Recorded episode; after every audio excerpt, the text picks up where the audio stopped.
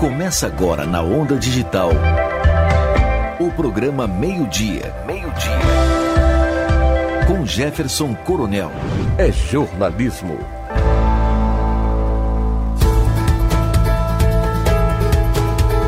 Boa tarde, Manaus. Boa tarde, Amazonas. Boa tarde a você que nos acompanha também no Pará pela FM 104.7. Muito obrigado, muito obrigado mesmo pela sua audiência. Obrigado a você que está na Onda Digital 92.3 FM aqui na capital do Amazonas. Muito obrigado. O programa Meio-Dia com Jefferson Coronel está começando. Hoje nós vamos ter uma entrevista muito importante com o secretário de Fazenda do Estado do Amazonas, Alex Delgiro. Mas antes eu quero agradecer a você que também nos acompanha pelo nosso canal no YouTube, o arroba meio-dia com Jefferson Coronel. Se, gostou do, se gosta do nosso trabalho, curta, se gosta muito, curta, compartilhe, comente, deixe seu recado, considere assinar o nosso canal aí no YouTube, ativar os sininhos de notificação e também recomendar a um amigo e a uma amiga.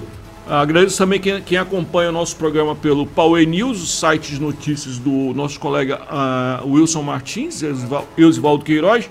Muito obrigado também a quem nos acompanha pelo Fiscaliza Amazonas e nas nossas redes sociais com os drops lá da Ingrid, no Facebook, no Instagram e no Twitter. É, começando o programa, nós vamos para aquele nosso quadro que é o, a produção da Emotion do amigo Durango Duarte que é tem aquela perspectiva de mostrar o Amazonas visto de cima. Hoje o quadro é com a Ponte Rio Negro. Solta aí, Esquinho. Imponente como o Rio Negro, a ponte jornalista Felipe Dal é uma das maiores do país, com 3.500 metros de extensão, quatro faixas de tráfego e uma faixa de passeio para pedestres. O início de sua construção ocorreu em 2007. No entanto, foi inaugurada em 24 de outubro de 2011, junto ao aniversário de Manaus. Atualmente, ela é um importante vetor de crescimento econômico e turístico do estado. Conhecida popularmente como Ponte Rio Negro, a obra começa no bairro Compensa, na capital, e se estende até a rodovia AM070, interligando os municípios de Iranduba, Maracapuru e Novo Airão. Muito além de um complexo arquitetônico, ela é um símbolo de avanço estratégico da região metropolitana de Manaus. Legal mesmo, muito legal essa série. A gente já mostrou ali a Igreja dos Remédios, já mostrou a UFAM, minha querida UFAM, minha casa, nosso maior patrimônio universidade mais antiga do país, criada em 1909 com o nome de Escola Universitária Livre de Manaus. Já mostramos o Porto de Manaus. Enfim, é uma série muito bacana e vale a pena conferir no site é, aqui do programa Meio Dia com Jefferson Coronel. Estamos é, tentando aqui o contato com o secretário de Fazenda, Alex Delgílio. Nós vamos dar, falar com ele sobre a arrecadação do Estado, a economia do Amazonas, como está o Estado para entrar no último ano da gestão do Wilson Lima. E enquanto a gente não consegue esse contato, vamos às notícias do dia lá no portal realtime1.com.br, que é o portal que está chamando. Já podemos entrar com ele? Então, vamos lá. Alex Delgírio é, chefia a Secretaria de Fazenda do Estado desde o início da gestão de Wilson Lima, é técnico da área e está comandando aí o que deve ser a arrecadação recorde do Estado é, nos últimos anos. Né? A gente vai discutir as questões macroeconômicas com ele se esse crescimento será sustentável. Está conectado, secretário. Tá já, no, já nos ouve, secretário Alex, tudo bom? Boa, Sim, boa tarde, muito obrigado, muito obrigado por nos atender. Como vai? Tudo bem, obrigado a você pela oportunidade. Olha só, logo de cara, vamos, vamos, vamos para o que interessa para nós da, da, do Amazonas. Como é que está a arrecadação do Estado caminhando para a última semana aqui do ano? Esse ano foi um ano que acabou nos surpreendendo bastante. É, a gente tinha nas nossas previsões iniciais que a arrecadação teria um incremento da ordem de 10% a 12% em termos nominais, e acabou surpreendendo que a gente deve fechar o ano com algo em torno de 22%, isso da arrecadação própria, administrada, que sobretudo ela depende do, do ICMS, que é o nosso principal tributo estadual. mas realmente surpreendeu bastante e nós batemos recordes em cima de recordes é, esse ano, como nunca antes visto na, no estado do Amazonas. Isso o senhor está falando aí de uma arrecadação de quanto em, em reais? Em reais a gente fecha o ano com aproximadamente só de ICMS algo em torno de 13 bilhões. Se a gente considerar todas as, as outras fontes, a gente. As outras fontes não, desculpa. Todos os outros impostos e taxas, a gente fecha o ano em torno de 14,5, 15 bilhões de reais. 14... De arrecadação própria. 14,5 bi. O orçamento do ano que vem está na casa do 24. Vai ser um ano melhor ainda? É, na, na realidade o orçamento ele já engloba também todas as transferências, né? Uhum. Federais, legais, constitucionais e também eventuais operações de créditos, receitas extraordinárias. É, mas a gente espera que o ano que vem tudo indica que a gente vai ter um incremento da arrecadação, talvez não tão forte como desse ano, né, que esse ano realmente surpreendeu. Mas a gente com certeza deve ter um crescimento nominal da ordem de 10 a 12% pelo menos. Uhum. Só para o nosso ouvinte e o nosso webnauta que nos acompanha pelo portal do YouTube ter clareza aqui, é, uh, neste ano de 2021, com todas as, as rubricas, o orçamento, o Estado vai fechar com quanto? o senhor fala que é 13 bi só com ICMS. Sim, a gente deve fechar, é, eu ainda não estou com o número exato. Consolidado. Mas porque, é, porque vai depender também de uma operação de crédito que a gente contraiu com o Banco do Brasil recentemente, mas a gente deve fechar em algo em torno de 25, 25 bi. 25 bi neste ano? esse ano, justamente. Um valor bem expressivo, né? A arrecadação muito boa. Uh, eu lhe pergunto, uh, esse, esses recursos são suficientes para fechar o ano é, dentro, pagando todos os fornecedores, os, os servidores, é, os serviços da dívida? É um valor que está dentro aí do, desses parâmetros?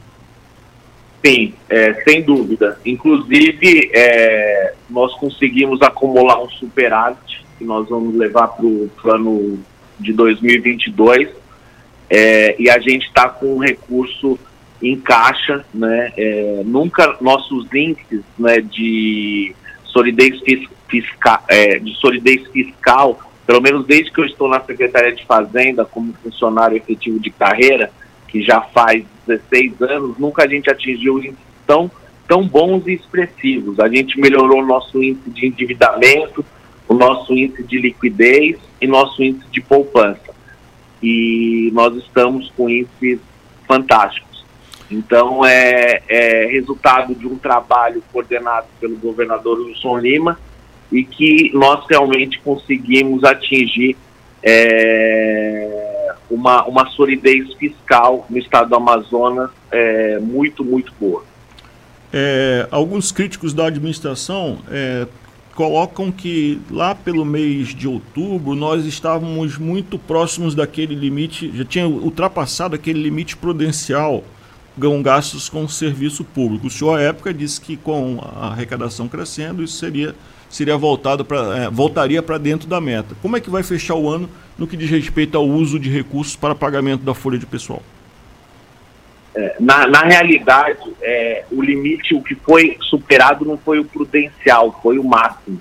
Tá? A gente já está acima do prudencial há muitos anos. Uhum. É, a gente é, vira o ano agora em janeiro abaixo do limite máximo, essa é a expectativa, uhum. por conta desse incremento de arrecadação.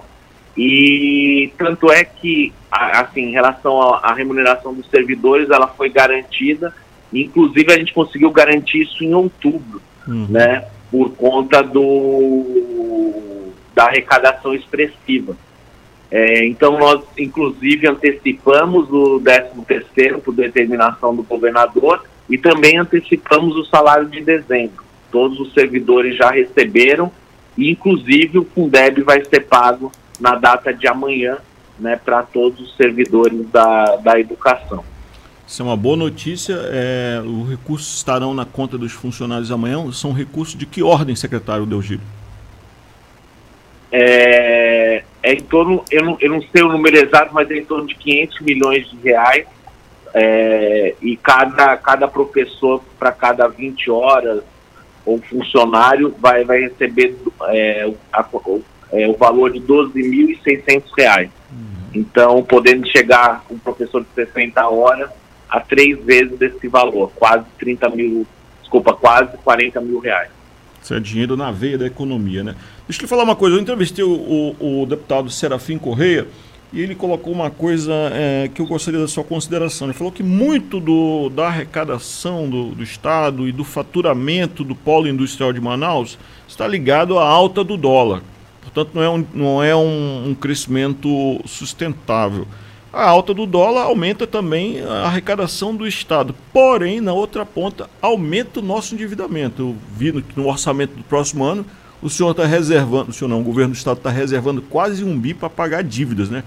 Como é que o senhor está vendo a alta do dólar nessas duas pontas aí? É, realmente a alta do dólar, ela influencia no que a gente chama de inflação de custos, né? Uhum. E a inflação de custos, ela faz com que o preço né, dos produtos ofertados, eles aumentem. E por conseguinte, aumentando os preços, você tem uma base de cálculo do tributo maior, né? Que uhum. é o uhum. que provavelmente o deputado Serafim ele colocou. Exato. É, isso, sem isso sem dúvida incrementa a arrecadação é, mas é muito difícil falar se isso é de forma artificial, porque você tem que olhar tanto sob o ponto de vista da oferta, né, que é a inflação de custo, como sob o ponto de vista da demanda, né, que é a inflação de demanda. A gente está com uma economia é, que começa a se aquecer. Então a gente tem esse lado do custo importante, né, pressionando a inflação e aumentando a arrecadação, mas a gente tem também a demanda é, pressionada. Então a gente está dentro é, de, um, de um equilíbrio, vamos, vamos dizer assim. É, então, assim, não, não nos preocupa é, essa questão, porque a gente imagina que o ano que vem a, a demanda ela vai estar tá, ela vai estar tá forte e ela vai conseguir segurar é, a nossa arrecadação em patamares altos. Agora, sob o ponto de vista da dívida, é, nós temos uma parte da nossa dívida que é atrelada ao dólar, sobretudo de organismos multilaterais, né, que é o Banco Mundial, o Banco Interamericano e outros organismos. E isso realmente, quando você tem um incremento, uma depreciação do real, faz com que nossa, nossa dívida aumente, né, sobretudo os juros e, e a amortização. É, mas assim, como, sob ponto de vista da arrecadação, você também tem um incremento importante, é, acaba que não que, que a soma é zero, né? Você acaba Empata não tendo um, um, é, um problema. É, na verdade, mais, mais do que eu falo a soma é zero entre aspas. Na verdade, acaba que até favorece mais sob o ponto de vista da arrecadação, porque na verdade toda a nossa base aumenta e a dívida é só uma parcela do orçamento. Né? Mas assim, é, no final do dia acaba tendo até um ganho para o Estado. Isso é ótimo, uma, uma, excelente notícia, porque quando eu vi aquele, aquele a reserva para pagamento de serviço da dívida de quase um milhão, eu fiquei meio assustado. Mas, secretário, um outro ponto que esteve na pauta praticamente todo ano é a questão do ICMS sobre combustíveis. O, o senhor, em algum momento, respondeu às provocações que eram provocações no sentido do debate é, que eram feitas pelo presidente Jair Bolsonaro dos estados serem o vilão do aumento dos combustíveis. A, a época me disse que não, que os estados cobravam ICMS dentro das respectivas é, margens legais. E eu queria saber o impacto da, da medida que acabou o Confaz tomando de congelar o ICMS. Isso é, foi uma boa medida? Nós vamos ter perda, vamos ter ganho? Como é que foi essa, essa situação? É, a ideia de congelar o ICMS por 90 dias é, foi, enfim, foi foi amplamente debatido no âmbito do CONFAI e a gente julgou naquele momento que era uma forma de mostrar à sociedade que não era o ICMS o grande vilão é, da questão dos preços dos combustíveis e que o combustível efetivamente ele depende do dólar né, da, da cotação do dólar, porque o, o preço é no mercado internacional e por ser uma commodity é, varia dependendo, obviamente, da oferta e da demanda. É, então foi uma medida acertada e, inclusive, nesse período... Gerou perdas teve... ou, ou ganhos para o Estado?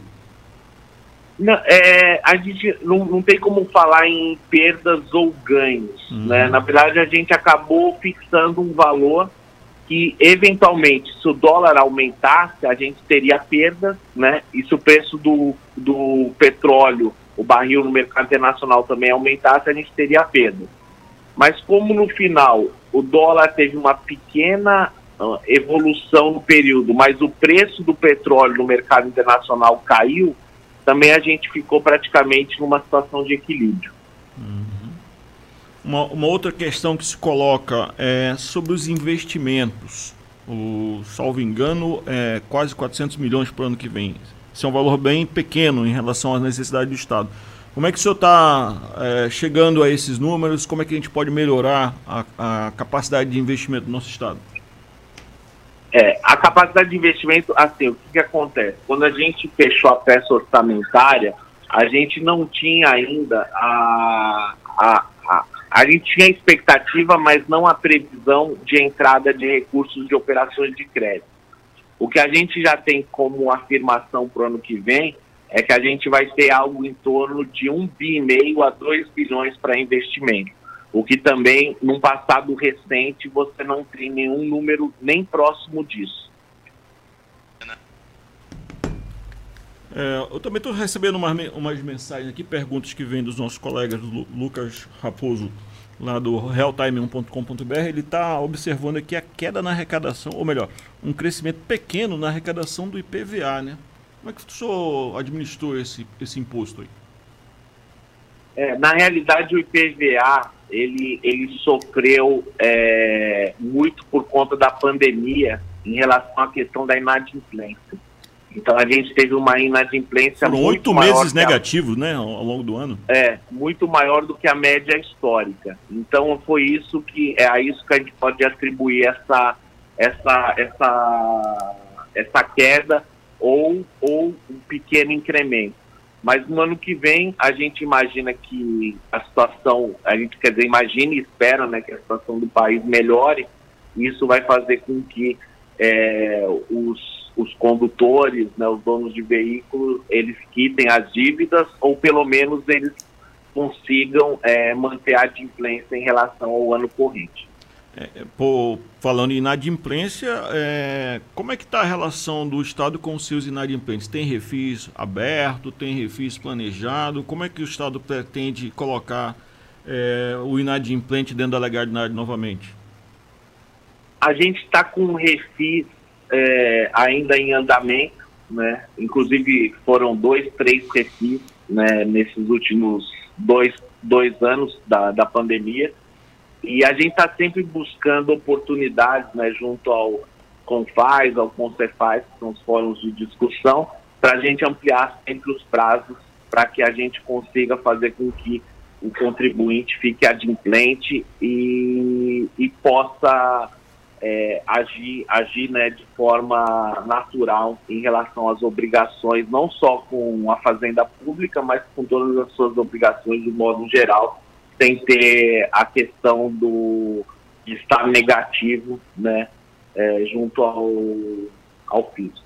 Mas há também uma ação de execução por parte do, da, da Cefaz do, de quem está inadimplente é, na justiça? Sim, na, na realidade, o que, que acontece? Quando o contribuinte fica inadimplente, a gente abre um processo né, esse processo ele é administrativo no primeiro momento, depois ele vai para a dívida ativa do Estado e daí a Procuradoria Geral do Estado ela passa a atuar. Né, e daí é, normalmente isso vai para o âmbito judicial. Uma boa notícia nesse final de ano na área da Cefaz é o chamamento do concurso, né, que já não, não tínhamos concurso já há, há algum tempo e serão ofertadas 210 vagas. Como que vai ser a organização desse concurso? Para quais cargos e qual a expectativa do senhor em relação a ele? Então, a gente está sem concurso há muitos anos, né? O último foi em 2005, então a gente está com déficit de pessoal importante. por conta disso, a gente teve a autorização do governador para realizar o concurso da CEPAS, que era tão esperado. É, a gente já definiu a banca, né, que vai ser a FGV. Nos próximos dias a gente já deve estar assinando o contrato. Né, como você bem mencionou, são 210 vagas.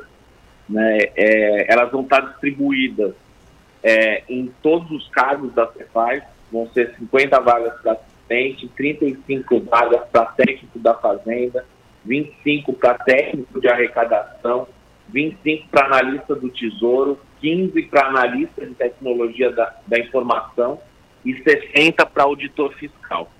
A gente espera que, que com o edital, após 60 dias, a gente conseguir uma mudança na legislação para poder fazer já a prova após 60 dias de publicação do edital. Esse edital deve estar saindo até o final do ano então, muito provavelmente, as provas devem ser feitas é, final de fevereiro, início de março. Na outra ponta aí do seu trabalho na Secretaria de Fazenda está o pagamento, né? Como é que estão tá os pagamentos de fornecedores do, do mercado, que é essa turma que presta serviço para o Estado? Estamos conseguindo pagar? Estamos bem? Qual é a situação atual? A grande maioria dos pagamentos é, estão sendo realizados é, no nosso sistema é, praticamente eu não, eu não tenho nem 50 milhões de reais em aberto né, no sistema A. Isso é, isso é um valor pequeno? É um, é um valor considerado pequeno, sim. É, então, está é, tá tudo caminhando bem, né, no sentido de, do, do, das obrigações do Estado para com os fornecedores. É, a gente nunca, nunca teve saldos tão pequenos em relação aos pagamentos ordinários né, e esses pagamentos correntes em relação ao fornecedor. Uma última questão, caminhando para o fim, e já agradecendo por demais a sua a, a atenção, é, eu queria que o senhor me desse um cenário econômico para o ano que vem, porque eu, como leigo do assunto, estou vendo inflação, estou né, vendo muita desconfiança do investidor. Como é que o senhor, que é um técnico que está aí na, na linha de frente, está vendo o cenário macroeconômico para 2022? É, se a gente, a gente considerando o, é, as análises né, dos principais especialistas e, e esses dois últimos trimestres, realmente o cenário, assim, a princípio, ele não é, não é bom, né? Porque você teve um aumento da inflação importante, muito acima da meta de inflação, né, definida pelo Conselho Monetário Nacional, e também tem a questão do, do crescimento negativo, né? A gente tem dois trimestres consecutivos de queda do, do PIB. Que é o que a gente Vamos chama, entrar o né, ano com freio de mão puxado. De, de recessão técnica, né? Então o Brasil ele está numa recessão técnica e está no pior dos mundos, que é quando você tem inflação sem crescimento né, que vai totalmente de encontro a uma curva que a gente chama de curva de Phillips na economia. Então, quando a gente tem esse cenário, é um cenário que a gente chama de estagflação, uhum. ou seja, inflação sem crescimento. Então, é um cenário que, se a gente olhar de forma é, absoluta e seca, ele é preocupante. Só que a gente, pelos dados da economia real, né, é, desculpa, economia de mercado, a gente vislumbra que a economia real deve começar a reagir a partir do ano que vem. E, lógico, a gente tem um risco de cenário de eleição, né, eleição federal, que sempre é um risco para as variáveis macroeconômicas, né, como taxa de juros, dólar, é, inflação é, e outras variáveis, mas a gente imagina que é, se o, se o país ele começar o ano de uma forma adequada e não tiver muitas culturas é, e problemas, né, é, entre aspas, né, em relação à questão eleitoral o ano que vem, né, de incertezas, porque na verdade a economia ela vive de incerteza. Uhum. Quanto maior a incerteza, é, mais o, os agentes, né, os agentes, se retrai, né? É, eles se retraem. É, mas a gente imagina que, que a economia ela deve responder. Só que, obviamente, assim, se a gente olhar é, a realidade nua e crua, né, de forma absoluta, o cenário não seria positivo. Mas como eu falei no início da nossa entrevista, a gente está, pelo menos no âmbito da Cefaz, né, do estado do Amazonas, a gente está muito otimista. Né? O ano que vem também é um ano de Olimpíada, que a gente vende mais televisores, que é o nosso principal produto no polo industrial. Também a questão do, das motocicletas, é, com as vendas delivery, com toda essa mudança né, com, da pandemia, a gente teve um incremento, um incremento muito importante. Então a gente é bem otimista em relação à nossa, à nossa economia amazonense. É, o senhor me permita abusar só mais um pouquinho da sua paciência nessa entrevista, e já agradecendo por ela. É, o senhor tocou em relance aí na Zona Franca, né? Como é que está o cenário todo para a Zona Franca no ano que vem, para o nosso polo industrial? Então, o cenário em relação ao, aos dois principais polos, né, que é o eletroeletrônico e de motocicletas, ele, ele é bem promissor. A gente imagina que vai ter um incremento bastante importante.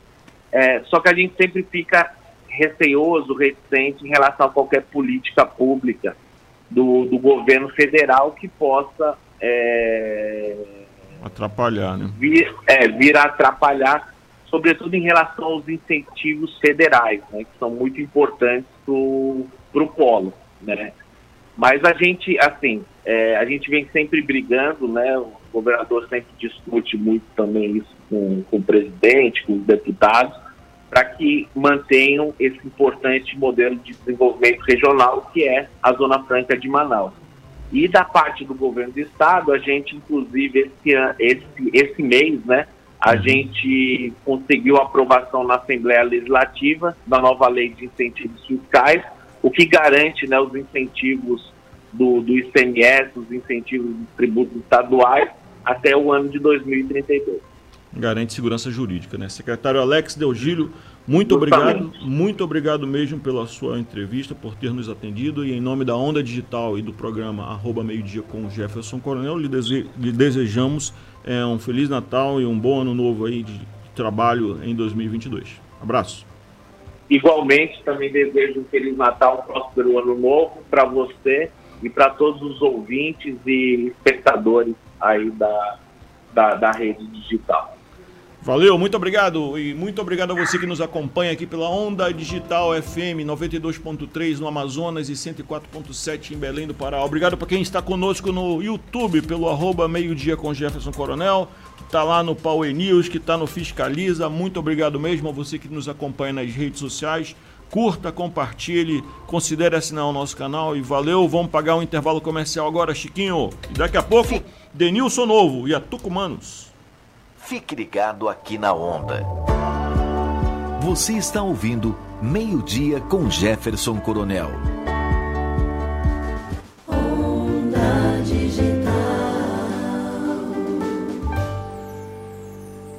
Para você que busca informação com imparcialidade e credibilidade, acesse o site fiscalizaamazonas.com e fique por dentro das notícias mais importantes sobre política, economia, polícia, saúde e entretenimento em Manaus, no Amazonas e em todo o Brasil. Mantenha-se bem informado com quem entende do assunto. Fiscalizaamazonas.com. Informação com credibilidade. Seja qual for o seu projeto ou necessidade, a Gráfica Express faz. Banner, faixa, outdoor, envelopamento de veículos. E ó, fica bonito. Também faz fardamento, bordado e até painéis decorativos. Sabe aquelas almofadas, chaveiros e canecas personalizadas? Faz isso e muito mais é só chamar no 99388 6602. Gráfica Express. Tudo em serviços de gráfica e comunicação visual. Esse aqui, ó. É o som das grandes conquistas que você realiza na Just Motors, a sua loja premium de carros de alto padrão em Manaus, que possui um conceito único, com atendimento de excelência e estrutura exclusiva. Visite-nos no Adrianópolis, Rua Maceió 101, no Instagram Just Motors ou fale pelo 98487 2002. Bem-vindo a Just Motors. Entretenimento, boa música e muita, muita informação. Música adulto contemporânea. E a informação que você precisa. Aqui a gente traz notícias com credibilidade. Onda Digital. Em Manaus, 92,3 MHz. Em Belém do Pará, 104,7 MHz. Onda Digital.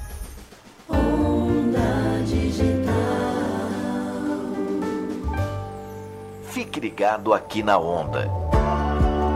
Você está ouvindo Meio-Dia com Jefferson Coronel.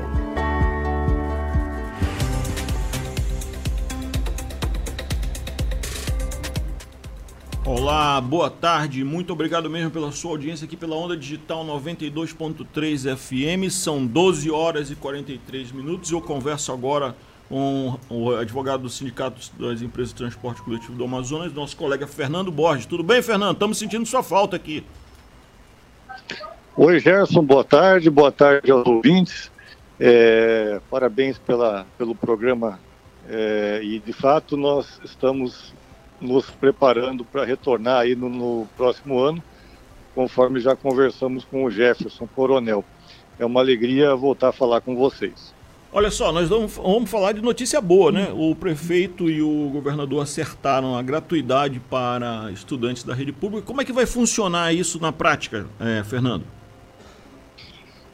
É, nós estamos aguardando, as empresas estão aguardando as orientações do IMMU, na prática, né? Os técnicos vão avaliar e possivelmente serão emitidas ordens de serviço que tratem do assunto. É importante destacar que é, esse valor, esse valor da, que o Estado vai cobrir, é, o custo, né? Ele vai ser repassado para a prefeitura, para o município, porque as empresas têm contrato com o município. E quem vai fazer a gestão desse processo todo é o município através do Instituto Municipal de Mobilidade Urbana. Né? Então, uh, pode haver um aumento de demanda, inclusive, né? já que uh, uh, o não pagamento, né, a gratuidade para o usuário, para o estudante, pode servir como um incentivo a uma frequência maior na escola ou até a novas matrículas. Né? Isso nós não sabemos. Então, isso apenas, eh, essa, essa, dúvida será sanada eh, com o tempo e com a avaliação dos técnicos competentes. Essa é uma medida de alcance social muito grande. Você destaca já aí a preocupação com uma demanda maior no, no serviço é, de transporte coletivo. Eu lhe pergunto, há já experiências como essa ocorreram em outros estados, em outras cidades do Porto de Manaus? Você tem conhecimento? Tenho conhecimento, mas eu não tenho dados exatos de, de outras capitais, uhum. é, mas já existe sim uh, o passe livre, né? É, e uh, destacava já numa outra entrevista, o transporte ele é um direito social, conforme consta no artigo 6 da Constituição Federal, assim como saúde, educação, é, segurança pública. Então, isso justifica a gratuidade, né?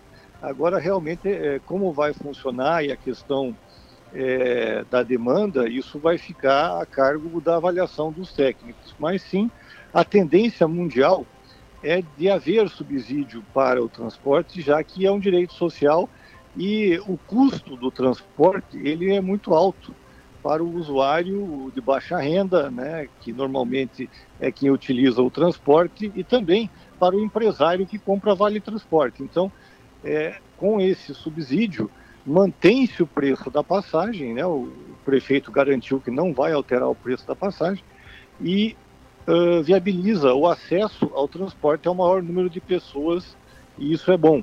Agora, resta saber se vai haver ou não um aumento de demanda e como nós vamos equacionar esse aumento de demanda se tiver que aumentar também a frota.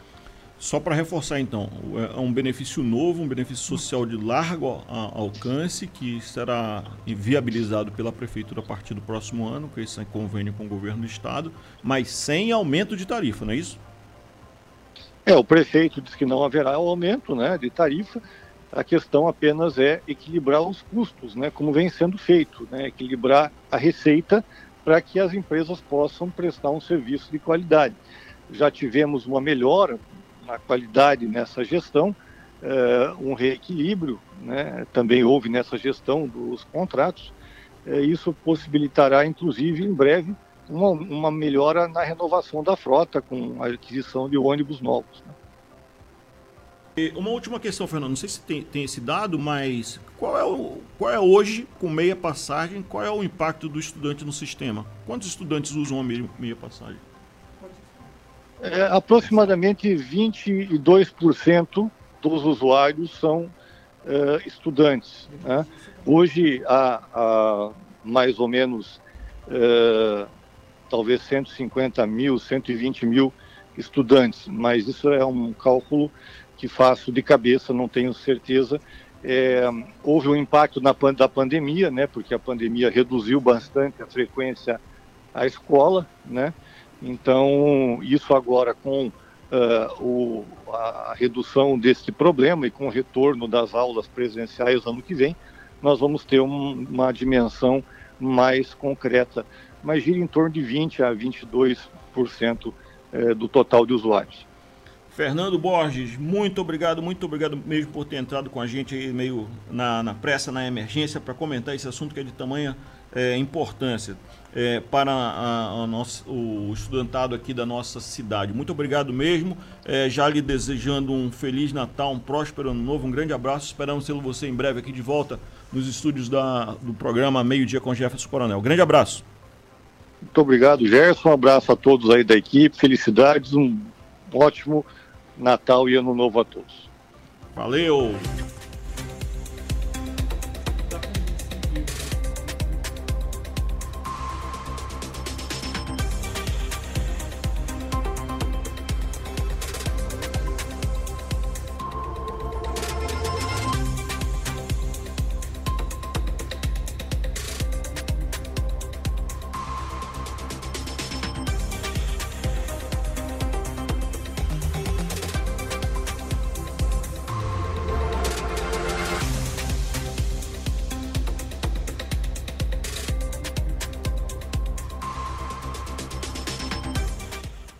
São 12 horas e 50 minutos em Manaus, 13 horas e 50 na capital paraense Belém. Vocês que nos acompanham pela 104.7, muito obrigado, muito obrigado mesmo. Um grande abraço à nossa querida cidade de Belém, terra da Maniçoba e daquela estação das docas que é lindíssimo é, espaço de lazer aqui da nossa região. Parabéns, parabéns a vocês mesmo e obrigado. E agora, o meio-dia com Jefferson Coronel, excepcionalmente nesses dias comigo, Gerson Severo Dantas recebe querido amigo, jornalista, mas é hoje mais músico do que jornalista, é, Denilson Novo. Denilson faz parte da banda Tucumanos, conhecidíssima aqui na nossa região, um som muito bom, e realizará hoje um show em Manaus. Vamos lá, mano, como é que tá? Grande Severo, prazer ele rever. Feliz né, de estar aqui. Obrigado pelo espaço, pela oportunidade. Estamos aqui para divulgar né, esse show de hoje. É, Tucumanos e o grupo também do Sindicato dos Artistas Carentes, que tem aí o. Sindicato dos Artistas Carentes? Sindicato dos Artistas Carentes. É um, um posicionamento bem legal, assim, não só musical, mas também de opinião e de, e de colocação na nossa sociedade amazonense. E que tem tudo a ver também com a gênese dos tucumanos, né? Que tem muito essa pegada também de de se, de se colocar, né, se posicionar frente a algum, alguns fatos e alguns costumes, hábitos culturais aqui da nossa região. Então é, vai ser um show muito bacana a partir das 21 horas no Curupira, Mãe do Mato, espaço cultural. Fica ali na Avenida 7 de Setembro, esquina com o Parque Jefferson Toda Pérez. Toda vez que alguém vai fazer um show ali, eu tenho que fazer essa pergunta. O Curupira estará presente? Rapaz, eu acho que todos os... Ele é, ou ele é só esperado? Acho que todos os seres e entidades da nossa Amazônia estão presentes por todos os cantos, né? Só ver quem quem está ali realmente conectado, né? Mas é, mas eu acho que são fazem parte também do nosso da nossa formação ideológica cultural, né? Mas vamos lá, é, qual o repertório é repertório novo, é trabalho novo ou é já o repertório que vocês tra trabalham tradicionalmente aqui? Um uma vasta obra no campo musical conosco. O Denilson é novo, né? É. Tô brincando. Mas vamos lá. É embora, muito é. embora. Eu conheci ele quando ele há, era novo. Há, há controvérsias, né? Conheci ele quando ele era bem novo. Mas então, cara, é, a gente tem é, tradicionalmente, né, desde 2006, quando a banda foi lançada oficialmente no, no mercado musical cultural amazonense, a gente trabalha com repertório 100% autoral. Né? A gente continua nessa pegada, tem músicas novas. A pandemia foi um momento de muita reclusão e também muitas reflexões, pensamentos. Então, naturalmente vieram também composições novas aí com Clóvis Rodrigues compondo letras, a gente virtualmente trabalhando algumas ideias de arranjos e já nos primeiros reencontros colocando essa, essa música para brotar, né? É, no conjunto. Então a gente tem, tem músicas novas, tem, tem é, o a alegria de estar se reencontrando no palco, né, de estar é, misturando as nossas sonoridades e trabalhando, né, sempre projetando aí novas composições, novos shows. Né? A gente fez um espetáculo recente agora que foi essa volta pós-pandemia aí no, no Teatro Amazonas, celebrando os 15 anos né, dos tucumanos. Quem são os tucumanos hoje? É, é, o Clóvis Rodrigues é desde o início, né, na formação junto comigo, nós dois somos os perseverantes aí dessa, mas já passou muita gente boa, você deve lembrar Daniel Valentim, né, sim, sim. baixista, foi morar fora, Maurício Pardo, né? é, ele foi morar em Minas, né, agora parece estar de volta aí, ou está passando férias, mas enfim, a formação hoje é Clóvis Rodrigues no vocal, Neil Armstrong Jr. na guitarra, Denilson Novo na guitarra, Mário Rui no contrabaixo, e Matheus Silva, Matheus Simões no, na bateria. Neil Armstrong do, do Boi? Neil Armstrong Jr., do Boi. É de... filho do Neil Armstrong, então. Filho do Neil Armstrong, é. Mas são, dois, são duas figuraças aí dos bois, né? E Atacada é rock, né? Atacada é. A gente, a gente diz. A gente, o título do nosso primeiro disco é o Regional Experimental. Uhum. Né? A gente tem uma. A base da banda é uma formação de rock and roll, de bandas de rock, né? Anteriores aos tucumanos mas a gente diz que é um rock caboclo, mas também que dá uma, uma flertada com ritmos como o maracatu, como o, o samba, o jazz, o, o próprio, próprio carimbó, né? Que você estava falando de Belém do Pará, terra do carimbó. Aqui também a gente tem uma influência muito forte dessas ondas caribenhas, né? Que, que permeavam as rádios amazonenses. Então, e a, a, guitarrada, né, nos beiradões e tudo Pô, mais. A guitarrada é sensacional. Então a gente flerta com todos esses ritmos e sonoridades para fazer esse som que a gente chama de regional experimental. Uhum. E hoje, então, lá no Curupira Mãe do Mato, a partir de que horas? Curupira Mãe do Mato, Avenida 7 de Setembro, esquina ali com o Parque Jefferson Pérez, a partir das 21 horas, Tucumanos e Sindicato dos, Artista, dos Artistas Rest, Carentes. Restrições sanitárias, como é que vai ser? Importante estar de máscara, né? Comparecer, apresentar ali a carteira de vacinação em dia e todos os cuidados de higiene pessoal de cada um. Acho que é sempre fundamental a gente ter essa responsabilidade. Tem restrição de público? A gente tem a casa é, é uma casa que já tem, tem um controle né? Não tem não tem um público não é, é uma casa pequena né? Relativamente pequena mas tem um controle sim na portaria não, não tem superlotação tem um espaço social aberto bem bem tranquilo assim para para eventos dessa natureza. Denilson não poderia deixar de aproveitar a tua presença aqui? Ser um músico tá na, tá na área. Como, como está o cenário da música que é produzida aqui no nosso estado em face das dificuldades que a pandemia nos colocou, a, a retomada, e a gente já está com medo de novo de uma nova onda. Como é que a gente sabe que o, o, pessoal da economia criativa foi o primeiro que se impactou, né? Como é que está hoje? Olha, Gerson, eu vejo assim que é um, é um, é um cenário de muitas incógnitas, né? Assim como você colocou, a gente não sabe o que, que vai, o que, que vem pela frente aí, né? Uhum. A gente sofreu bastante aqui no Amazonas, né, em Manaus, no Amazonas como um todo. Manaus gente, mais do que todos. Né? É, a gente sentiu muito, né, a, a, precariedade de uma assistência, acredito, e uma atenção à, à, nossa gente assim. Então é a arte no, no Brasil e no mundo ela, ela, ela vive do público, né? Então é, foi, foi bastante impactante. Ao mesmo tempo surgiram também outras vertentes aí alternativas, né, do no universo virtual, das vaquinhas virtuais, das apresentações ao vivo. Tudo Tucumanos mais. fez live? Tucumanos fez live, é, mas fez live é, solidária, né? A gente participou do, do Malaba Jam Festival, foi foi pela primeira vez uma edição totalmente online, né? Uhum. Então a gente participou, a gente fez alguns projetos dessa natureza, mas é, economicamente falando, não foi uma fonte de renda para nenhum integrante não, uhum. dos tucumanos, mas é, é um, eu acredito que é um, é um setor que sofre bastante, sente bastante na pele isso, e a gente está com mais esse desafio aí. A arte, eu acredito que a gente tem dois caminhos, Jéssica, que eu acredito serem os mais auspiciosos, digamos assim, para o desenvolvimento econômico do Amazonas, que é a cultura e o turismo, né? E, esse, e a ciência, né? Três caminhos: cultura, turismo e ciência. E historicamente são os mais negligenciados pelos poderes públicos. Então, a gente está aí na, na, na contracorrente, trabalhando e fazendo valer os nossos ideais, valores e, enfim, nossa arte. Eu fico impressionado, eu sempre repito é, algumas coisas, eu, sou, eu fico repetindo aqui, mas é porque eu fico impressionado. Esteve aqui o secretário Marcos Apolo, secretário de Cultura, você já esteve nesse posto, né, e ele Chega. declarou aqui que há um levantamento da secretaria que 120 mil pessoas vivem da economia criativa. Do artista que está no, no, no, front page ali, né? mas também o cara que vende é, a água lá fora, o segurança, o, o iluminador, o cenógrafo. Para a arte acontecer, muita gente está envolvida. Né? E é um setor que, que gera muito emprego, gera mais emprego do que o Polo Industrial de Manaus, por exemplo. Né? Que tá, vai fechar o ano em um ano muito bom em, em, torno de 105 mil empregos diretos. Né? A economia criativa está com 120 mil pessoas vivendo e, e, basicamente ficaram esse tempo quase todo parado. Né? É, a gente teve um divisor de águas na questão da economia, na, nessa, nessa, nessa valorização, nesse estudo da economia né, no, no, Brasil, na economia criativa principalmente, com um estudo de impacto econômico que foi realizado pela, pelo último ministro, né, o, o Sérgio Saleitão, né, junto com, me esqueci agora, da Fundação Getúlio Vargas, né, no Rio de Janeiro. E, inclusive, eles pegaram um olhar específico sobre o Rio de Janeiro. Né? Eles fizeram uh, o Rio de Janeiro a Janeiro, um estudo de impacto econômico. Isso está tá disponível online na internet.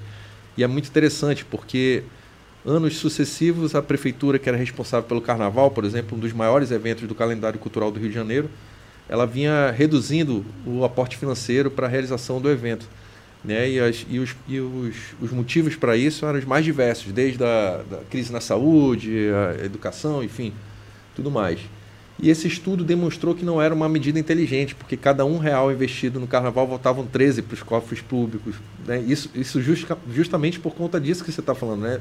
Isso da economia formal, é, sem contabilizar a economia informal, que são os vendedores ambulantes, né, o pessoal de rua uhum. e tudo mais. Então, é, a gente percebe que não só é um investimento significativo, mas capaz de transformar uma realidade econômica de uma localização. A gente tem um exemplo disso aqui no Amazonas, que é Parintins. Né? É, lá atrás, quando foi feito o bombódromo, tudo foi bastante criticado, mas tira hoje, tenta imaginar Parintins sem, o, sem o boi bumbá ver o salto econômico que esse município deu no nosso estado. Então, é, é um exemplo é, nítido de, do quanto a cultura pode render bons frutos. Né? E acredito que a gente tem muito potencial, assim como Parintins, temos muitos potenciais aí pelos rincões amazônicos, pelo interior do estado do Amazonas e também na nossa capital. A gente está fazendo a nossa parte, uhum. tocando, cantando nossas ideias e tentando fazer o melhor aí com a nossa música. São 13 horas na capital do Amazonas, 14 em Belém. Eu entrevisto aqui Denilson Novo, músico é, da banda Tucumanos, que faz show hoje na Casa Curupira Mãe do Mato.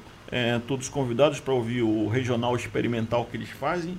E caminhando por fim, é, eu não posso também deixar de, de fazer essa pergunta, que é, é o streaming, o Spotify, essas novas tecnologias que tiraram o prazer da gente segurar um, um LP, segurar um CD, como você tá, tem, trouxe aqui um monte. É. É, como é que a Tucumanos se inseriu ou pretende se inserir com seus novos trabalhos nessas mídias que são meio que etéreas? Né? É. Eu li um, um estudo que me deixou espantado, que as pessoas que acessam essas, os Spotify da vida, eles, eles ouvem no máximo 12% do, da obra que eles escolhem para ouvir.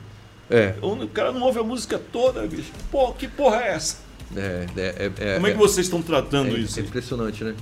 Então, cara. Pode mostrar aqui para a câmera. O CD. Para quem nos acompanha pelo é, YouTube. Eu trouxe aqui até os CDs e, algum, e até o. Mostra aí, Chiquinho. O, Ju, o Jurássico DVD também tem aqui. é... Aqui, é aqui, né, Chiquinho? Tá aqui. Mostra aí o trabalho do Tucumanos. Ó. Esse aqui Aí. é o CD, né? Basicamente virou um cartão de visita, um souvenir, né? Uhum. Ainda tem algumas pessoas que curtem, que procuram, querendo comprar, porque gostam de guardar, né? O, a lembrança física ali, de, de uhum. autografado e tudo mais. A gente ainda leva para os shows, ainda faz. Joe, Joe sou um. É, a gente faz algumas vendas e tudo mais mas virou praticamente um souvenir, um cartão de visita, assim, né? É, a gente, os tucumanos eles estão presentes em todas as plataformas virtuais aí, com, com as sonoridades, mas tem realmente esse desafio, nessa né? mudança de comportamento, né, Jéssica? Porque antes você pegava um. um você começava a consumir um disco pela capa, né? Pela, pela arte do. Ninguém botava na vitrola antes de é, pegar a ficha técnica. Pegar a ficha tal, técnica, ler, conhecer quem são os músicos que fazem parte daquela, daquela canção e tudo mais, aquele projeto, os agradecimentos, tudo. Então isso é, é um hábito cultural que, tá, que tem se transformado. Já se foi, né? Alguns ainda preservam, mas já, já se foi na grande maioria. Então hoje é isso, a gente está presente nas plataformas virtuais, é, divulgando na melhor medida possível o, o, nosso trabalho, mas a gente ainda sente essa falta também de essa questão do streaming, a gente nunca viveu isso muito forte, nem naquela época, né? nas rádios. Né? A gente sempre teve essa luta de, de, de de, das pessoas colocarem materiais para tocarem som da terra, né? tocar o, os artistas. Belém é um exemplo muito legal disso, porque você pega um, um Uber, um táxi em Belém, o cara pode até não gostar de determinado ritmo, mas ele tem todos ali da cidade dele para mostrar para o turista tudo. Eu já, já vivi essa experiência algumas vezes em Belém. O ônibus você pega, tá tocando música paraense, então isso é muito legal, cara, isso é muito bonito. Eu acho que o Amazonas tem muitos talentos e produção significativa para também permear aí os ouvidos da, da nossa população mas a gente precisa, é um processo de transformação, de valorização da nossa identidade cultural, né? Uhum. Eu acho que Parintins, é um, mais uma vez, cita um bom exemplo é um disso. Bom exemplo. Mas a gente também ainda tem muito a, a descobrir nos nossos próprios é, caminhos, nas né? nossas próprias raízes. Aí eu acho que ainda tem muito a revelar e muita árvore bonita para crescer e ficar frondosa. E essa é uma árvore boa, eu conheço desde, desde que ele era novo. Denilson, reforça aí o convite para a galera para hoje à noite. Pessoal, aberto o microfone. Bom, agradecer aí, Jéssica, mais uma vez, a você, ao Jefferson Coronel e toda a equipe pelo convite, pelo espaço.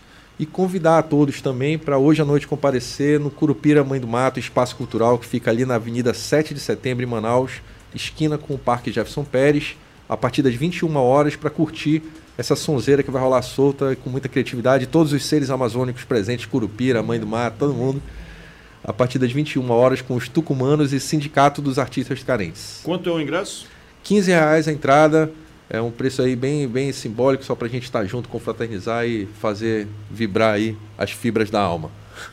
Show de bola. Valeu, Denilson. Grande abraço. Vamos pagar um comercial agora, mas antes agradeço a você que nos acompanha pela Onda Digital FM no Amazonas, 92.3 FM, 104 107.7 aí em Belém do Pará. Obrigado a você também que nos acompanha pelo Power News, pelo Fiscaliza, nas nossas redes sociais, com os drops que a Ingrid coloca no Instagram, no Facebook e no Twitter. E a você também que nos acompanha no nosso portal no YouTube, arroba meio-dia com Jefferson Coronel. Se gostou desse programa, se gostou do nosso conteúdo, curta. Se gostou mais ainda, curta.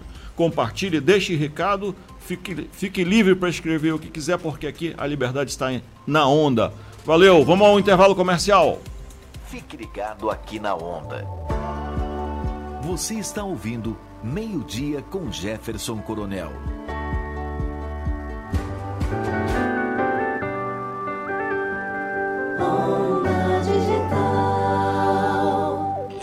Os agentes de fiscalização fecharam seis eventos. Isso aqui só vai mudar se a gente fiscalizar. Tem que se informar, tem que saber o que acontece, tem que fiscalizar. Eu fiscalizo no Fiscaliza Amazonas. Eu fiscalizo no Fiscaliza Amazonas. Eu fiscalizo no Fiscaliza Amazonas.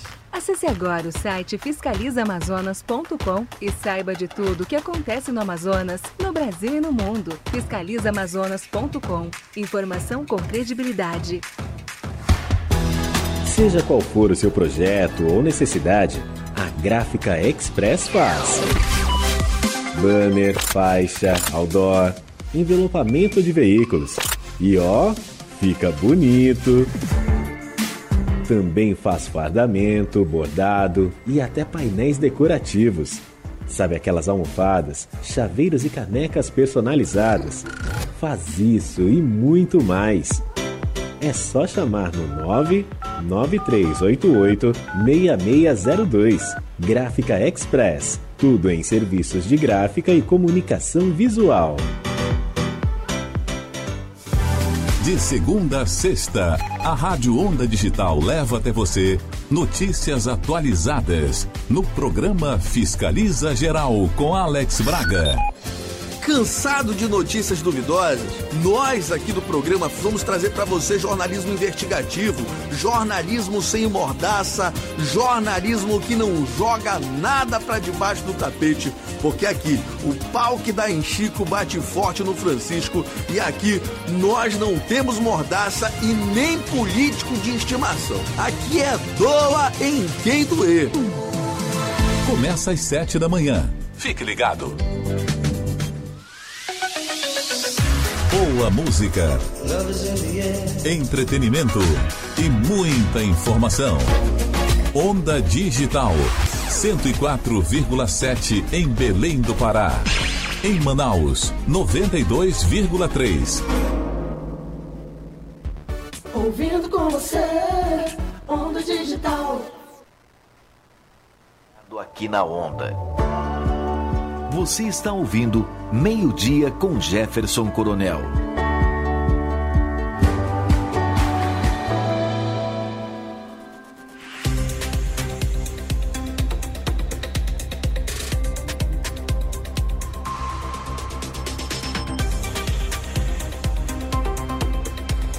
Estamos de volta pela 92.3 FM, a Rádio Onda Digital e também pelo nosso é, canal no YouTube, arroba meio-dia com Jefferson Coronel, recebendo aqui carinhosamente, dá para mostrar aí, Chiquinho? O CD da Tucumanos, é... ele está aqui ainda autografando e aqui conosco a nossa querida Ananda, Ananda Chama. Hello, Então Gerson. chama aí. Então, Gerson, como a Onda Digital está espalhando a alegria, porque a gente quer muita alegria com o Natal, com mais esperança e solidariedade. Para isso, nós estamos realizando o desafio cultural, onde a premiação são 10 Pix de 300 reais. Na verdade, nós já começamos com esse desafio cultural e nós vamos estender até amanhã, porque seria hoje, né? Mas vai ser até amanhã. Então corre que dá tempo para participar. E para participar é bem simples.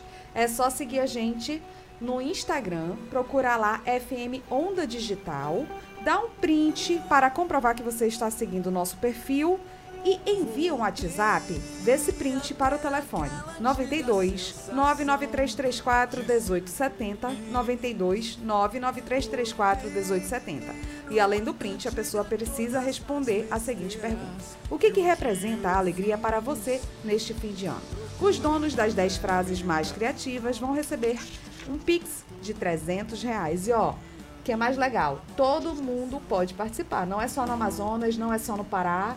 Quem está escutando a Rádio Onda Digital de forma online também pode participar e vai receber o Pix lá na conta, tudo certinho. Maravilha, né? Show de bola. Só tem Só quem não pode amanhã. participar é nós, né? É, só a gente que não pode participar. E o que é mais legal é que a pessoa vai passar o Natal com 300 reais no bolso, gente. Faz mal a tudo, ninguém. né? E detalhe, a divulgação do resultado vai acontecer amanhã, dia 23, às 22 horas, no programa do Bob Lester. Agora, Gerson, o que, que tu faria com 300 reais se tu ganhasses? Olha, a Heineken estaria 300 reais mais rica. Que maravilha! Maravilha. Então é isso, gente. Corre que ainda dá tempo de participar. Valeu, Ananda. Obrigada, Show de Gerson. bola. E agora vamos com notícias, não é isso, comandante Richards? Olha só, mesmo com o Amazonas na fase amarela para a transmissão do coronavírus, quando há baixo risco de contaminação, o número de casos da doença teve um aumento em 19 municípios do estado. De acordo com dados da Fundação de Vigilância e Saúde, nessas localidades há baixa adesão à vacinação. Isso é muito triste porque é dinheiro público que está sendo investido para a população se vacinar, se proteger, é, brecar a, a pandemia, mas as pessoas não estão indo se vacinar.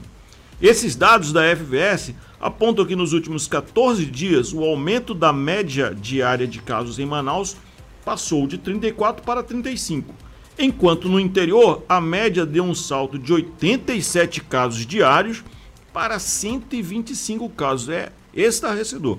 Vale ressaltar que Manaus é responsável por 53% dos casos de Covid-19 registrados em do- em 2021 no estado. Entre os municípios que tiveram aumento no número de casos estão Jutaí, com 2.244 até o momento, Altazes, 440, e Manicoré 433. Para reverter essa situação, ontem o governo iniciou mais uma ação de fortalecimento da cobertura vacinal no interior. E aí a gente vai ouvir o enfermeiro da FVS, Lindinaldo Santos, que faz o chamamento para que as pessoas se vacinem. Quem tomou a primeira dose vai em busca da segunda, quem tomou a segunda vai em busca da dose de reforço e quem ainda não se vacinou, por favor, se vacine. Vamos ouvir o Lindinaldo. No dia 21 e 22 de dezembro acontece é, uma visita aos municípios participantes de uma ação promovida pela Fundação de Vigilância em Saúde, em parceria com o Ministério da Saúde, através do PNI e da Organização Pan-Americana de Saúde, OPAS, é, que objetiva promover o aumento da cobertura vacinal no interior do estado do Amazonas. Participam do projeto 20 municípios, cinco desses com mutirões de vacinação, é, de intensificação de vacinação e digitação, e 15 com mutirões de digitação. Né, o objetivo de qualificar é, a cobertura vacinal desses municípios. Foram selecionados municípios com uma cobertura vacinal inferior a 40%, é, e municípios com retenção de fichas não digitadas no sistema de informação acima de 4 mil fichas. É, a, a ação é apoiada com contratação de equipes de vacinação para cinco desses municípios e de equipes de digitadores para 15 outros municípios com retenção de fichas. Né, essa ação ela vem sendo apoiada pelas, pelas secretarias municipais através de suas coordenações de, de Programa Nacional de Imunização e tem sido um grande sucesso. O avanço tem acontecido e tão logo os sistemas de informação sejam restabelecidos, esses números poderão subir, então, para qualificar melhor a cobertura vacinal do Estado. Olha só, os números confirmados de casos são 123 a, a do total de total de infectados, 193 já se recuperaram, em isolamento 2.057 casos, dois óbitos apenas, a gente lamenta os óbitos, mas é, ver com uma certa esperança a, a diminuição do número de casos. Mas olha só, a, o prefeito Davi Almeida e a secretária de saúde, Shadia Frasch, divulgaram um vídeo ontem é, informando que a Censa, Secretaria Municipal de Saúde, fará concurso público no ano que vem para preenchimento de vários cargos. Vamos ouvi-los. Olá, meus amigos e amigas. Estou aqui ao lado da doutora Shadia, secretária de Saúde, e do Dr. Demesa, secretário de Administração da Prefeitura de Manaus. Na segunda-feira, dia 27, próxima segunda-feira, estaremos publicando o edital do concurso da CESA. E já no dia 5 de janeiro, estaremos abrindo as inscrições para este mesmo concurso. Esse prazo demorará 30 dias. Teremos 30 dias para você se inscrever no concurso da Censa. Essa é a boa notícia de hoje para vocês. Valeu! Só ressaltando que uh, isso é uma informação importante para também você que pretende ser servidor público, você que está em Belém e é chamado concurseiro, olha só, tem concurso da Censa sendo chamado, concurso da Cefaz, como a gente falou com o secretário Alex Delgílio mais cedo, tem concurso para a Polícia Civil, para a Polícia Militar e para bombeiros no estado. Então a turma que está aí se preparando, que quer ser servidor público, tem que ficar alerta. Os primeiros meses em Manaus serão de abertura de editais e abertura de inscrições para concursos públicos, carreiras das mais variadas. É, agradeço a você que nos acompanha aqui pela Onda Digital 92.3, 104.7 lá em Belém. E a gente paga um comercial agora. Vamos lá? Fique ligado aqui na Onda. Você está ouvindo Meio-Dia com Jefferson Coronel. Onda Digital FM. O que você sentiria se 269 mil pessoas ou seis arenas da Amazônia lotadas prestasse atenção em você em 1 minuto e 42 segundos? E se os seus perfis das redes sociais alcançassem mais de 8 milhões e meio de pessoas? Bom, a gente sente orgulho e satisfação por termos esses números e por sermos o portal de notícias que mais cresce na região. Fiscaliza Amazonas. Informação com credibilidade. Alô, alô, Iranduba! Já inaugurou o Bem Bom Supermercado. E se você ainda não veio conferir essa novidade, corre, que são tantas as ofertas e promoções que os produtos quase não param nas prateleiras. É padaria, açougue, peixaria, estivas, miudezas e tudo mais o que você precisa. Quer ficar no bem bom com economia? Avenida Solimões, esquina com Rua Javari, no bairro Alto. Vem-te embora pro Bem Bom Supermercado. Aos 40 anos, a Samel já viveu muita coisa. E o que nos moveu durante todos esses anos? A vontade de transformar dificuldades em sorrisos. Já são 40 anos de Samel transformando vidas, sem esquecer que a sensibilidade é uma aliada no tratamento humanizado. E o futuro? Desse, a gente cuida juntos. Samel 40 anos. Cuidar é a nossa história. Boa música. Entrevistas de saúde, política e entretenimento você tem todos os dias com Tatiana Sobreira. Oi, é isso mesmo. Eu estou por aqui de segunda a sexta, a partir das 8h30 da manhã. Venho tomar um café da manhã contigo, regado a entrevistas, um bate-papo, muita notícia e música de qualidade. Vem ficar comigo até meio-dia. Te espero. Tatiana Sobreira é Onda Digital FM. Fique ligado.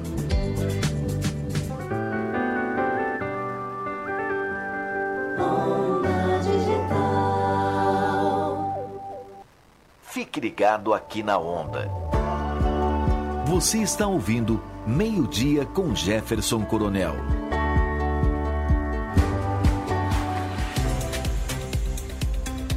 E vamos de notícias. São 13 horas e 19 minutos em Manaus, 14 e 19 em Belém. Olha só, lá no realtime1.com.br, o site para o qual eu trabalho, a gente está com material muito bom sobre a situação do, uh, do, do Igarapé do Tarumã, que é um curso d'água afluente do Rio Negro aqui em Manaus. Ele está sofrendo com um aumento exponencial no número de flutuantes naquela área. A gente está mostrando em três reportagens, hoje estamos vinculando no realtime1.com.br, a segunda reportagem mostrando que o Tarumã é vítima do seu próprio sucesso. É um local belíssimo, mas está sendo poluído por conta de a ocupação desordenada, sem fiscalização. Também no realtime1.com.br, nós estamos discutindo lá com o Serafim Corrêa, o deputado estadual Serafim Corrêa, o orçamento do Estado. Nós conversamos mais cedo aqui com Alex Deogílio, que é o secretário é, de Finanças, secretário de Fazenda do Estado do Amazonas, ele deu seus números. O Serafim tem uma postura crítica, ele teme muito é, a questão do, do dólar influen, influenciando na dívida do Estado, que, como eu disse, vai bater lá em um bilhão de. Um, quase um bilhão de reais no orçamento do próximo ano. Portanto, a gente está trabalhando isso aí. Um outro assunto importante que estamos tratando lá no, no realtime1.com.br é que o Ministério Público do Estado está pedindo que sejam demitidos todos os funcionários da Prefeitura de Coari que se envolveram em crime eleitoral na eleição suplementar que aconteceu agora no mês de novembro e que veio com a vitória de Keiton Pinheiro, sobrinho do Adail Pinheiro, prefeito de triste memória lá para a cidade de Coari. É isso no Real Time. A gente agora vai ouvir o Cláudio Barbosa. Chama aí o vídeo, Chiquinho. Olá Jefferson, olá para quem nos acompanha aqui no meio-dia. Portal Único destaca nesta quarta-feira, dia 22 de dezembro, que o governador Wilson Lima está muito próximo de definir o seu futuro em relação ao próximo partido. Ele está conversando em duas situações. Ele ainda mantém esperança de ir para a União Brasil, que é o partido que está sendo constituído a partir da fusão do DEM e do PSL, mas tem outra opção, que é o PP. E essa opção do PP, na realidade, é o que mais está próximo de ser resolvido. O Wilson tem mantido essas conversas, mas essa decisão só vai acontecer na virada do ano. O certo é que ele terá um novo partido para disputar as eleições do próximo ano. E os ares lá pelo Palácio da Compensa, na sede do governo, melhoraram nos últimos dias. É que algumas pesquisas sinalizam que o governador conseguiu melhorar os seus índices de aprovação. Vamos ver se isso se mantém nos, nas próximas pesquisas. Né? É isso aí, Jefferson. Tenham todos um excelente dia e até a próxima. Agora a. Caminhando por fim aqui do nosso programa, é só comentar essa coisa que o Cláudio Barbosa falou por último aí, que é a situação do governador ela, nas pesquisas, ela sinaliza uma recuperação e isso também é abordado na entrevista que eu fiz com o Serafim Corrêa lá no realtime1.com.br. Um outro destaque que é importante lembrar aqui, depois você deu uma acessada lá no nosso site, que é o, o Tribunal Superior Eleitoral, uma decisão do ministro Luiz Roberto Barroso, é, autorizou que o deputado federal Marcelo Serafim, Marcelo Serafim, Marcelo Ramos, deixe o PL, o partido de Valdemar Costa Neto, após a entrada do presidente Jair Bolsonaro no partido. Na decisão, Luiz Roberto Barroso considerou que ficou impossível é, a presença do deputado num partido que tem um dos seus principais antagonistas. Marcelo Ramos é um, é um adversário, é, é, um opositor do, ferrenho do governo Jair Bolsonaro, então eles não podiam conviver é, na mesma sigla. O Real Time também destaca que lá em Presidente Figueiredo, a prefeitura aumentou um contrato em 20% com uma empresa prestadora de serviço, sendo que essa empresa ela é suspeita de uma série de irregularidades. Ou seja, nada de novo no fronte da cidade de Presidente Figueiredo, que tinha tudo para ser uma da, um dos cartões postais é, do nosso estado, justamente porque é a terra das cachoeiras, o turismo ali tem um potencial altíssimo e a gente sabe que o município não aproveita esse potencial. Mas quem aproveita mesmo o seu potencial é, do turismo e quem mostra o potencial do turismo do nosso estado é a nossa colega Márcia Rebeca, que participou do projeto Igarapés Limpo e a gente vai ver uma palhinha do que ela fez. A você que nos acompanhou, muito obrigado pela sua audiência, muito obrigado a você que nos acompanhou pela Onda Digital 92.3 FM, pela Onda Digital 104.7 FM em Belém, pelos nossos canais, pelo nosso canal no YouTube arroba Jefferson Coronel, arroba meio-dia com Jefferson Coronel, nas nossas redes sociais, Twitter, Instagram e também no Facebook. A você que está no Power News e também no Fiscaliza Amazonas, um grande abraço. Hashtag fui, até amanhã. E agora, Márcia Rebeca. Vamos lá, Richard.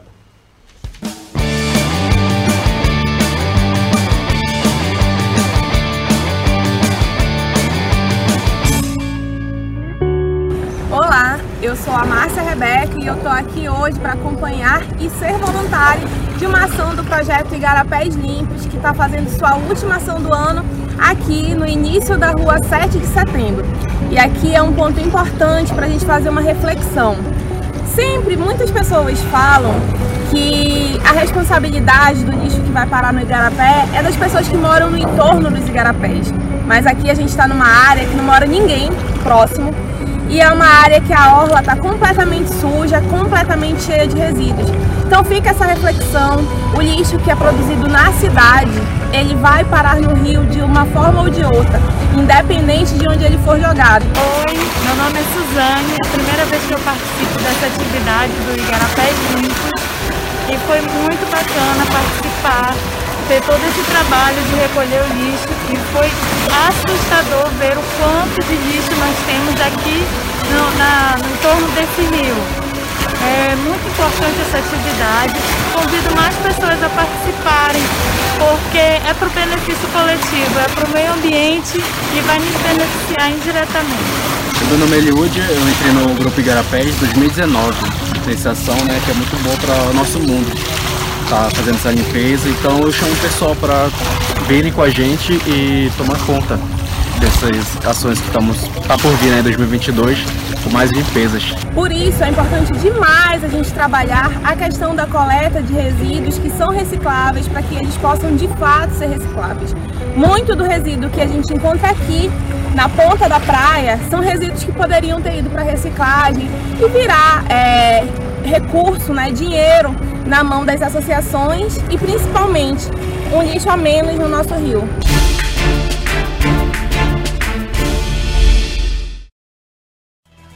Meio-dia é jornalismo. Com Jefferson Coronel. Fica por aqui.